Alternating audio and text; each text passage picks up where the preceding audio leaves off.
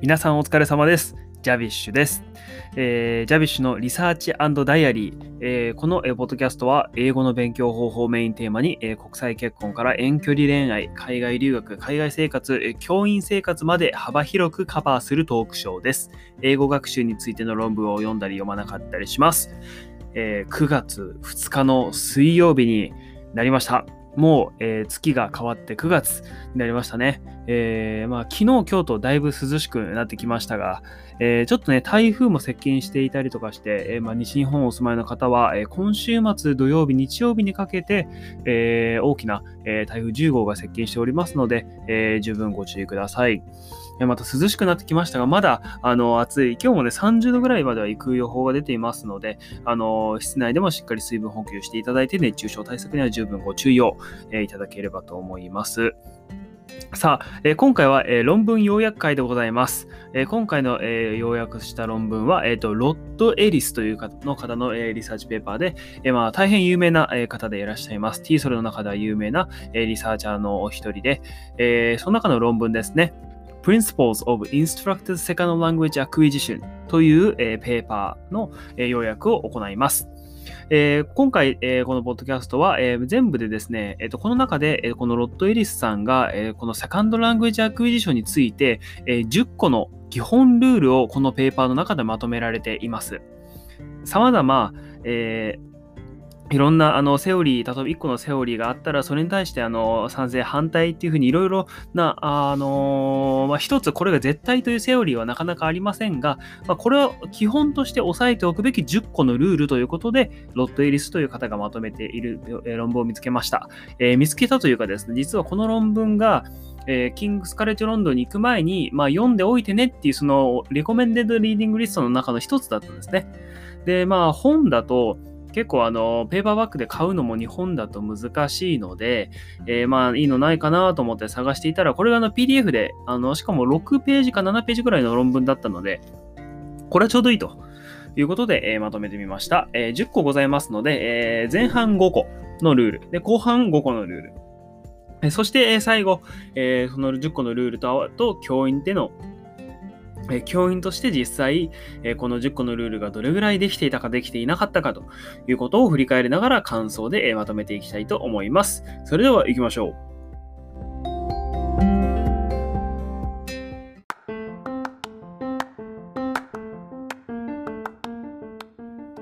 では、一つ目のル、えー、基本ルールです。えー、基本ルール丸1、えー、たくさんの定型文を使うこと。これが、第二言語学習の、基本ルール丸1です。英語で言うと、例えば、I don't want 何々とか、I don't understand とか、I don't know 何々といったように、まず形を使って覚えることが重要だというふうになっております。英語のこういった、文よりも短い単位のことをチャンク、塊というふうに呼びます。I don't want 何々っていうのも I don't want までが一つのチャンクですね。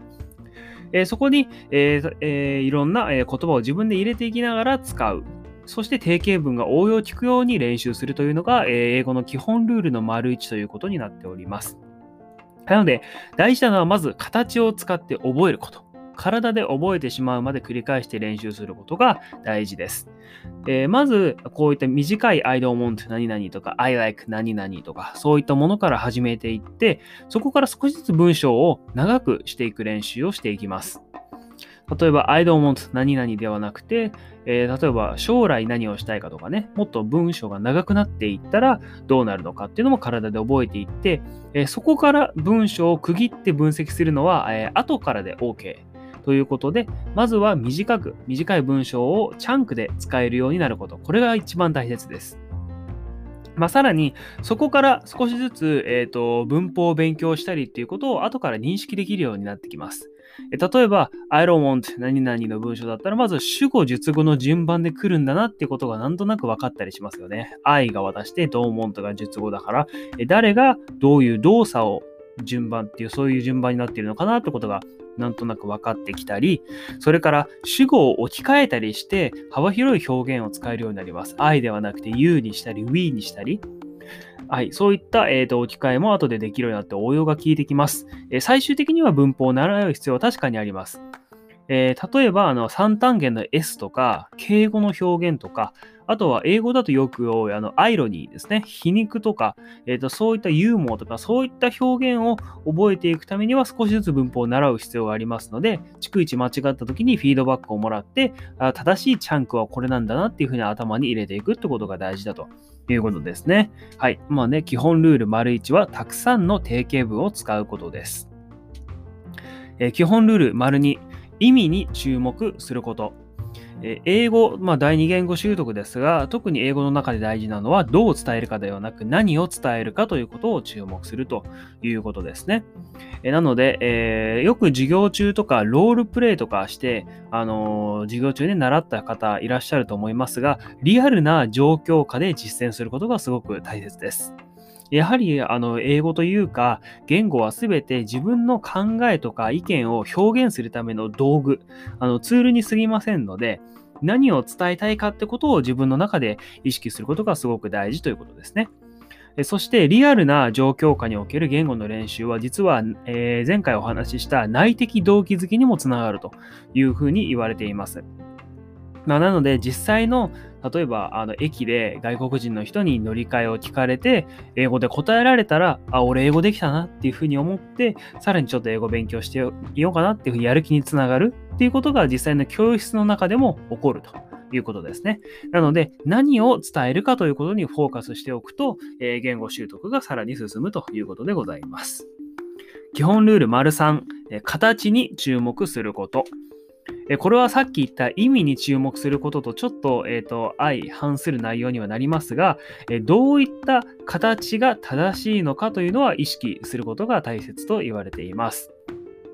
まあ、なので、先ほどその駅で乗り換えの話をしましたが、こういう時に、あの、何でもかんでもいいので、とにかく喋れというわけではなくて、意味を伝えるために、じゃあどうやった形で、どうやった文法で、どういった単語と単語の組み合わせで伝えるのかっていうことも、え考えることが大事ということですね。よく、あのー、言われるのが、この英語を使っているパフォーマンス中、まあ、やり取りをしているときに、えーと、必ず修正目的のフィードバックをもらうこと。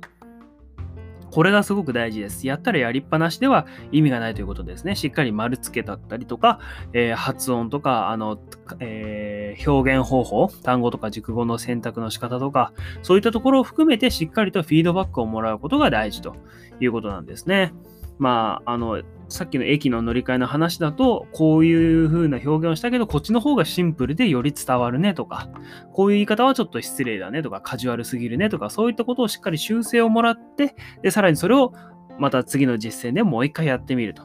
いうことをやっていけば、形が頭に入ってきて、第二言語が喋れるようになるというふうに言われています。以上が基本ルール丸3の形に注目することです。続いて、基本ルール丸4です。ここは、えー、少し専門的な用語が入ってきます。えー、まず、えー、implicit knowledge。それともう一つ一つが explicit knowledge。この2つが、えー、少し覚えておきたい言葉です。えー、implicit knowledge、まあ、無理やりというか日本語訳すると暗示的とか無意識の知識っていうふうに言えたりすることがあるかと思いますが、それとは反対に explicit knowledge は、まあ、明示的知識と、まあ、意識している知識ということでございます。そして、この明示的と暗示的2つありますが、えー、基本ルールの丸4は、この明示的知識を否定することはせず、かつ、えー、暗示的知識を発展させること。です、えー、どういったことかというと、まあ、端的に言うと、えー、知識を意識しながら頭に入れていきながら、かつ無意識に使えるぐらいまで英語を練習しましょうということです。えー、先ほど、えー、無意識に使えるというふうに言いましたが、えー、これがですね、暗示的知識というのは、え無意識ですぐ、さらに簡単に使えるような知識のことを、え暗示的知識、無意識の知識というふうに呼びます。第二言語の習得はほとんどがこれ発信です。例えば今、あのジャビッシュもこうやってあの日本語ペラペラ喋ってますけど、あの喋ってる時に文法って全く意識していないと思うんですよね。自分が喋りたいことをすぐ喋っている。で、ああ、こう言ったらいいかなとか、これなんて言ったらいいのかなという悩むことほとんどないと思います。えー、母国語はほとんどが implicit knowledge です。ただ、これが英語になると、意識しないとなかなか使えない人多いんじゃないかなと思います。ジャビッシュも結構そうです。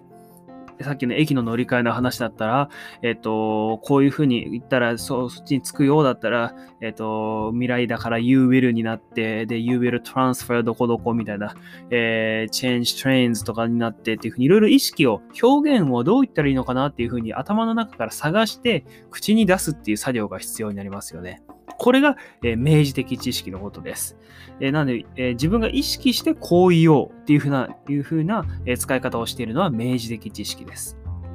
第二言語を学びたての人は、これしか持っていない場合も大いにあります。なかなかこの暗示的知識の方に、第二言語で喋れる人はほとんどいないと思いますが、この2つを、得ていくことが大事というふうにされています。じゃあ、この2つどうやって得るのか。ここは実は諸説あります。えー、この論文では2つの理論が、えー、紹介されています。もう1つ、えー、1つは、えスキルビルディングセオリー、セオリーですね。え技能構成理論と言われますが、えこの理論は、え暗示的知識は明示的知識から発生するというふうに、え理論、え位置づけしています。なので、たくさん自分が意識して意識しないと使えないような言葉を繰り返し練習することで、無意識に使えるようなレベルまで、えー、レベルを上げるということですね。つまり、明示的知識をたくさん練習して、暗示的知識に変えちゃおうというのが、えー、技能構成理論というふうに言われています。このスキルビルディングですよね。たくさんスキルを磨いて、ビルドアップしていけば、無意識に使えるようになりますというのが技能構成理論です。それともう一つが、エマージェンティストセオリーズ。これが出現理論というもので、これは実は、え暗示的知識、えーと、明示的知識のことを触れておらず、えー、意味に注目したコミュニケーションをたくさん練習していけば自然に暗示的知識が発生するというふうに理論づけているものです。この2つはお互いに相反するものなので、えどちらが正しい、どちらが間違っているという内容ではありませんが、まあ、ここで大事なのは、えー、どちらも自分が意識しないと、えー、使えない言葉をたくさん習得しつつ、自分が無意識でも使えるようにたくさん練習していきましょうということでございます。えー、なかなか、えーと、このあたりは、えー、かなり、えーと、コントロバーシャルというか、あのまだまだあのリサーチの余地がある分野になってまいります。というのも、えっ、と、なかなかここはあの絶対的な理論がまだ打ち出されておらず、例えばこの明示明示的意識とこの暗示的知識の2つがお互いにお互いお互いがこう一つの知識がもう一つのに変わったりするのかそれともそういうのは全く変わらないのかっていうところでさえあの意見が割れています。まあ実際これはあの科学的にあの証明するのは大変難しいところだとは思いますが、まあ、このね、えー、明示的意識と暗示的知識の2つがあります。この2つはどちらも否定せずに、えー、どっちも発展していきましょう。どちらも得ていきましょうというのが基本ルールの丸4でございます。次です。前半の最後は、基本ルール丸5。どうすれば文法が理解できて身につくのか、その自分の順序を考慮すること。です。えー、元来、え、文法を学ぶときというのは、え、共通のこうステップがあるというふうにされてきたんですね。あただ、一つ、えここで、え研究の結果が紹介されています。一つが、えっ、と、文法、え instructed lessons と、えっ、と、 naturalistic lessons ってこの二つが、え compare ですね、比較されていて、え instructed lessons というのは、いわゆる最初に文法の授業を受けて、で、えー、文法をまず頭で理解して、えー、実践をしてみて、そしてテストをしてみる。で、もう一つの naturalistic lessons の方は、えー、まず、えやってみる。で、その後に文法を、え授業で習ってみる。そして最後にテストやってみる。で、この順番、つまり先に習うか、先に実践するかっていうのを順番をから、えー、2つ変えて、え、授業をしてみたと。その結果、実は一番最初に自分が文法を授業で習った方が、結果は良かった。テストの結果は良かったっていうような結果が出ています。ただし、成績は良かったが、その後それが身についているかどうかは保証されていません。はい。なので、文法をまず教わる。教えてもらうっていうのはいいんですが、えその後、えしっかりそれが自分の身についているように繰り返し練習するのかとか、先にやった方がいいのかっていうのは、あの、さらに人によっては違うということも想定されますので、え順序を考慮すること、どうすれば自分は文法が頭に入るのかなというのをしっかり認識しておくことが大切というふうに言われております。はい。では、これで、前半5つのルールが紹介しましたので、されましたので、次は後半、5つのルールに移ってまいります。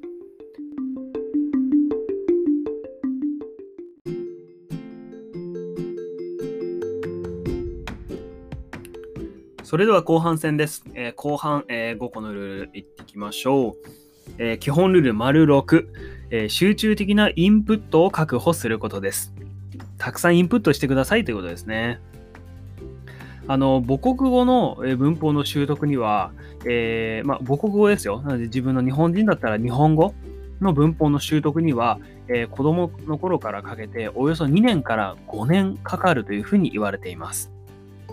この間に、その赤ちゃん、まあ子供ですよね、乳幼児から幼児それぐらいになるまでの間、あの、インプットをめちゃくちゃしているわけですよね。常に家族からは日本語で話しかけられて、で日本語の本を読み聞かせしてもらったり、絵本読んでもらったりとか、で、いろんな人に話しかけられたり、自分でちょっと絵本読んでみたりとか、っていうふうなことをすると、その間2年から5年かかって、やっと文法が大抵全部使えるようになるというふうに言われています。これが第二言語でも全く同じことが言えます。ね、そもそも言葉を覚えるのに、ね、母国語でもですら2年から5年かかるんだから、第二言語でも同じぐらいインプットをめちゃくちゃしないと、まず習得するのは無理だという話ですよね。そして、えー、クレイシェンという人が、えー、次のように言っています。えー、やる気と、理解可能なインプットさえあれば、第二言語は習得できる。はい。やる気と理解可能なインプットさえあれば第二言語は習得できる。というふうに、えこのクレイシェンという方が、え言っています。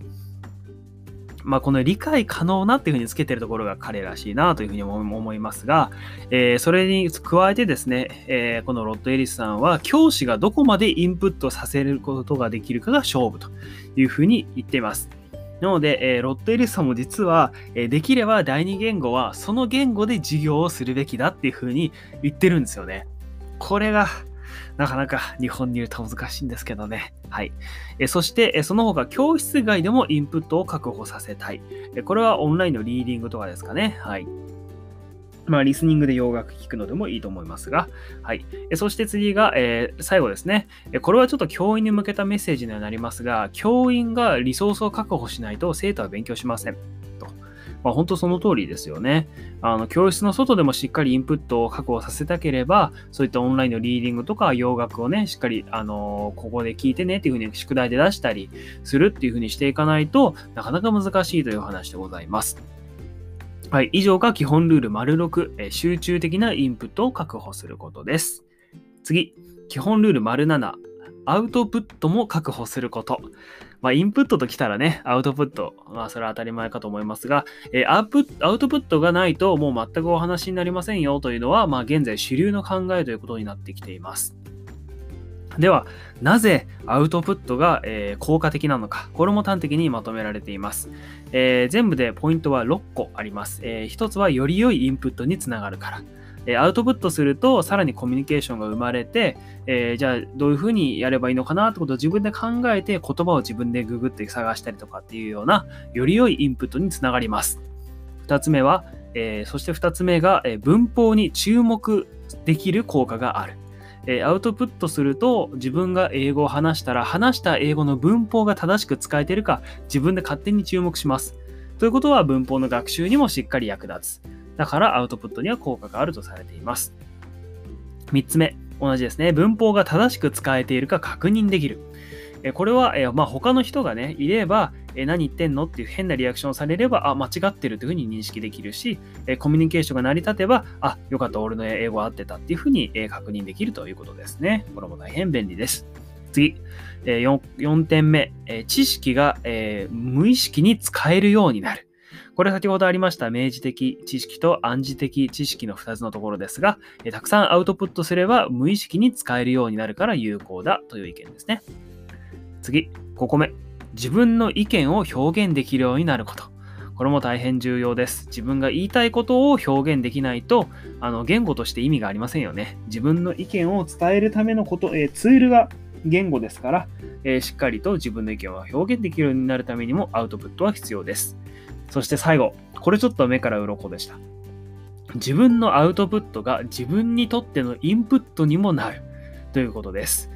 これが、まあ、自分が話した言葉がこういった状況でこういった相手に伝わったっていう状況を自分で認識するとそれがさらに勉強になるってことなんですよね。ここも大変良い、えー、アウトプットの効果かと思われます。まあ、以上6個がアウトプットが良いとされる、えー、項が、えー、6点になりますので、まあ、その6個のポイントを押さえるためにもアウトプットは確保していきたいところです。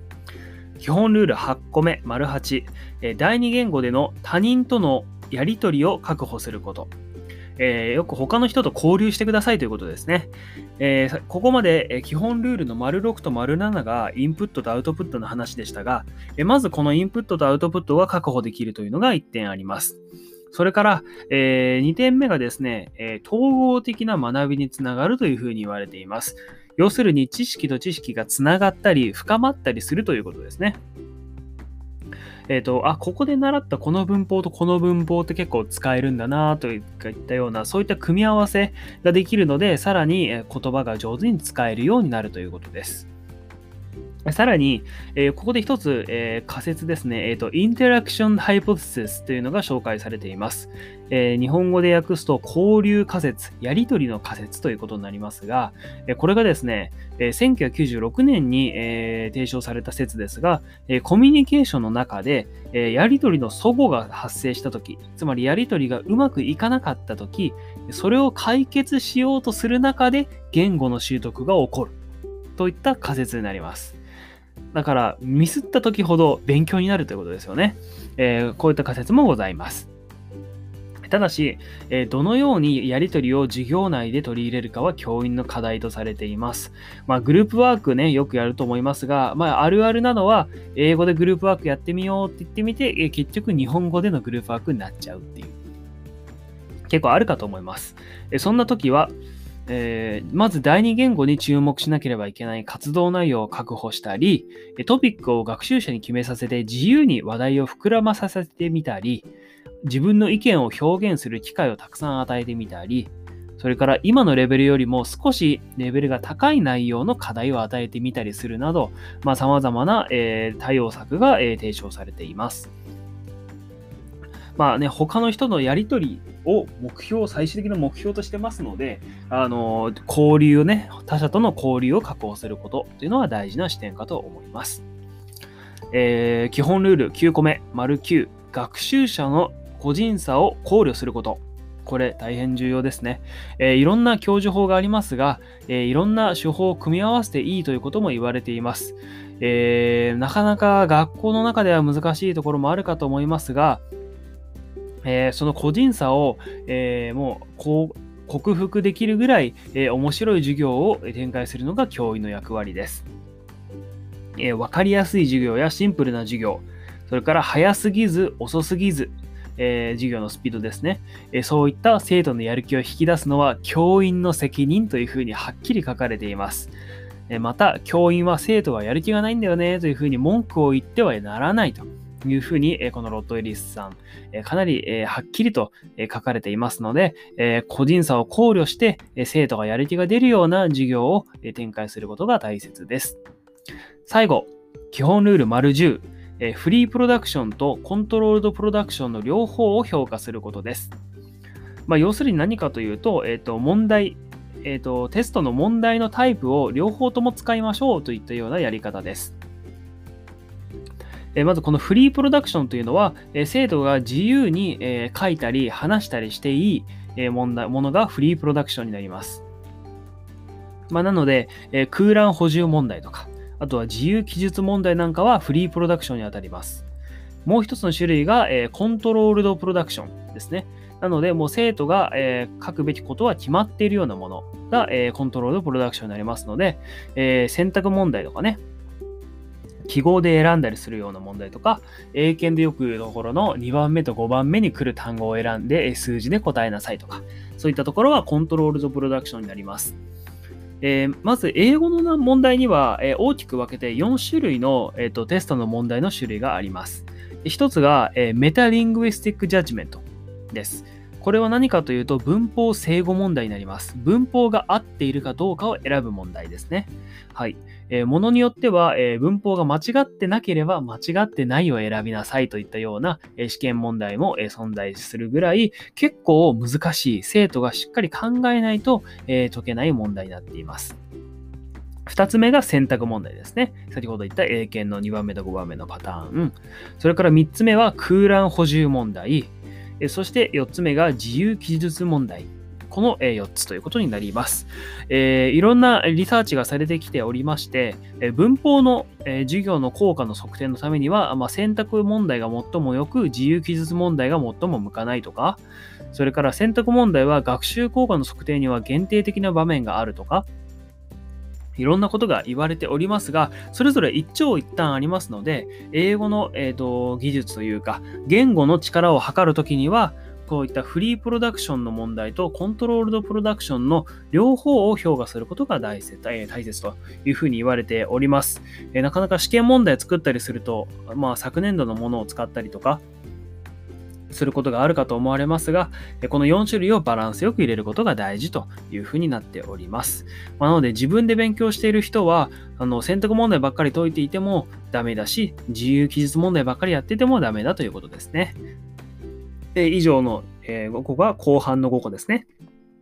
基本ルールの丸6から丸10までということになっております。え以上が、え英語を勉強する上で大切な第二言語習得の、え第二言語習得の10個の基本ルールでした。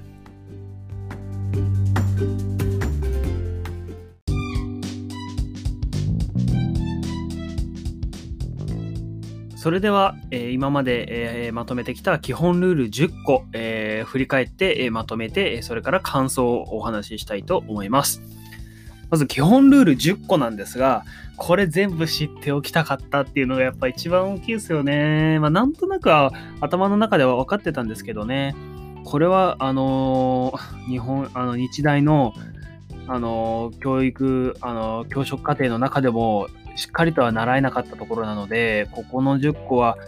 普通の大学行ってたらね、身につけていたのかななんてのもちょっと思ったりしましたが、えー、まず基本ルール丸1のたくさんの定型文を使うことですよね。これすごく大事だなというのは同じく共感です。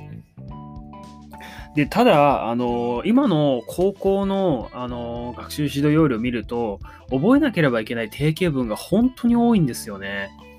あの、結構、去年と一昨年と、あの、英語表現2の、2と2の授業を結構担当してきたんですが、I don't want とかそういう簡単な定型文だけであれば結構すぐできるとは思うんですけど、一つの単元の中で結構定型文が多いんですよね。うん、例えば、あの、一つのそのチャプターが、例えば接続詞とかだったら、簡単なのは and, or とかそういうところから、でそこからもっと発生していくと、関係す、あ関ん？なんだ、接続詞の that とかも出てきたりとか、すごい定型文が多いんですよね。一つの授業の中でそれらを全部ターゲットにすることはできないので、あのかなり授業のペースを変えていかないとた、たくさんの定型文を使って勉強をしてもらうには難しいのかなというのは思います。それから、あとはこの文法のえー、理解は後でいいよっていうのは結構、まあ驚きっていうか驚き、うん、どうなんですかね。結構高校の授業だとどっちもやってるパターンが多かったので、そこまで文法を細かくやらなくても、まずは定型文をたくさん言えるようになること。ここを重視していくと結構授業の形も変わってくるのかなと思います。だからまず教科書を開いて、ただ英語表現の教科書だと、こうパッと教科書開いた時に、こう左側に例文がいっぱい載ってて、で、右側に、えっと、問題演習がついてるっていうパターン結構多いと思うんですけど、なかなかそれだと、あの、例文を結構リピートアフターして覚えたらすぐ問題演習入るっていうパターンが多かったので、定型文は結構使えてなかったなっていうのは思いますね。まあ、なので、えっ、ー、と、定型文を使うことに重視した教科書でもあれば、丸1のルールは割と改善というかできるのかなというふうには思ったりしますね。はい。それから、えっ、ー、と、インプットとアウトプットの話ですね。インプットがまず母国語でも2年から5年かかるっていうのは、確かにそう言われれば第二言語でも同じだなというのはすごく思いますね。えっ、ー、と、まあ、ただこのね、第二言語で授業したいっていうのはね、ジャベッシュも本当思ってたんですよ。で、一時期やってたんですよ。えー、でもただね、これが意外意外とやってみると難しいんですよ。あの、まあ、中にはね、もう英語大好きですとかそういった人もいて、あのもういくら英語でもう普通の、あの、何の調整もしない、普通のもうナチュラルな英語で指示を出しても全然大丈夫っていう子はついてくるんですけど、そうじゃない子に対して分かるように英語で指示を出すっていうのが結構技術がいることなんですよね。あのー、例えば、なんかな、まあ、隣の人とペアになってねぐらいだったら全然いいんですけど、例えばよくあるのが、あのー、まず全員立ちましょうと。Please stand up で全員立たせて、で、まずその授業にあんまりついてこれてない子は、その Please stand up ですらあんまり聞き取れてないような子もいたりとかして、で、結局周りが立ったから自分も立ってっていうことが結構あったので、でそこから、あのー、一文ずつ交代で読んでねとかって、日本語だとさらっと言うけど、英語だと1文ずつ交代で読んでねって結構言いにくいと思うんですよね。なんだろうな、どうなるんだろう。ね、please take a turn, take turn to read one sentence each みたいなことになるのかな。結構この辺も難しいので、おそらくこれはあのデモンストレーションさせた方が早いのかなっても思いますけどね。あの前に1人生徒を出させて1行ずつ交代で読んで読むとか、もしくは、えっ、と、ティームティーチングとかね、その教員が2人いるんであれば、その2人でデモンストレーションするっていうのは手かなというふうに思いますけどもね。なかなかそういった複雑な指示出しが難しいっていうところがあるので、実は結構細かい指示は簡単に見えて実は難しいっていうのは、えー、すごく実感したところだなというふうに思います。それから教員がリソースを確保しないと生徒はやらない。これはね、その通り。その通りです。はい。ロッドエリスさん、その通りです。あのー、しかも、リソースを確保しても、やっぱ自分で選べるようなリソースじゃないとさらにやらないんですよね。だから自分がアメリカに最初に行った時の ESL プログラムの宿題で出てたのが、まあ、今でも覚えてるのが自分が好きな洋楽を一曲、えー、と歌詞を、えー、と書いてきて、えー、ペアになってお互いにプレゼンを短く1分とか2分でし合うっていうのをやったんですけど、あれは良かったですよね。あの、好きなものを好きな、まず洋楽を選自分で選べるので、宿題もそこまで苦じゃなかったっていうところもありますしね。あの、っていったように自分で選べるような課題で、しかもお互いに、えっ、と、やってくるみたいな、そういったものだと勉強がはかどったなっていうのは、まあ、よく覚えてるところではあります。それからですね、えー、第二言語での他人とのやり取りを確保すること。これもすごく大事ですよね。お互いにね、こうインタラクションしながら英語でやり取りするっていうね、できれば毎回の授業の中で入れたいことなんですけどね。はい。あの、この10個のルールね、これ知ってる知ってないはかなり大きいと思うんですけどね。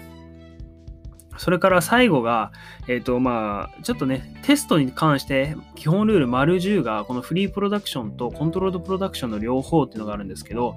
割と今、今どうなんですかね、ジャビッシュが、えっ、ー、と、勤務してた学校では、あの、試験問題が全体の5割。で、残りの5割は出席点とか、出席点はつかないな。えー、5割はこう課題の点数とか提出物で評価しましょうっていうような流れに少しずつなってきております。まあ、なので、割とここは50-50だったのかなと思うんですが、まあ、課題って言ってもね、フリープロダクションとは限らないので、次に英語化が意識しないのはここかなっていうのは思いますね。このフリープロダクションとコントロールドプロダクションを50-50にすることっていうのは大事かなというふうには思いました。まあ、あとはそうですね、他にも気になったところはいっぱいあったんですが、あの、かなり細かいところまでリサーチがされているので、たくさん勉強したいなといった気持ちにはなりましたね。えっと、まあ、明示的意識知識と暗示的知識のこの2つは最初見たときなんじゃこりゃと思ったんですけど、あの、implicit knowledge と explicit knowledge、この2つですね。ここは結構難しいな。読んでてこのセクションだけすごい難しかったんですけど、今日話した内容もかなりはしょっているので、えー、細かいところがね、知りたいという方はぜひ論文のリンクをね、あの、辿ってみていただければと思いますので、えー見てみてください。この10個の基本ルール、相当いいですね。最初に英語科の人間は全員読んでおくべきというか、英語を勉強したいという人は、この10個押さえておくだけでも、えーかなり違うのかなというふうに思います。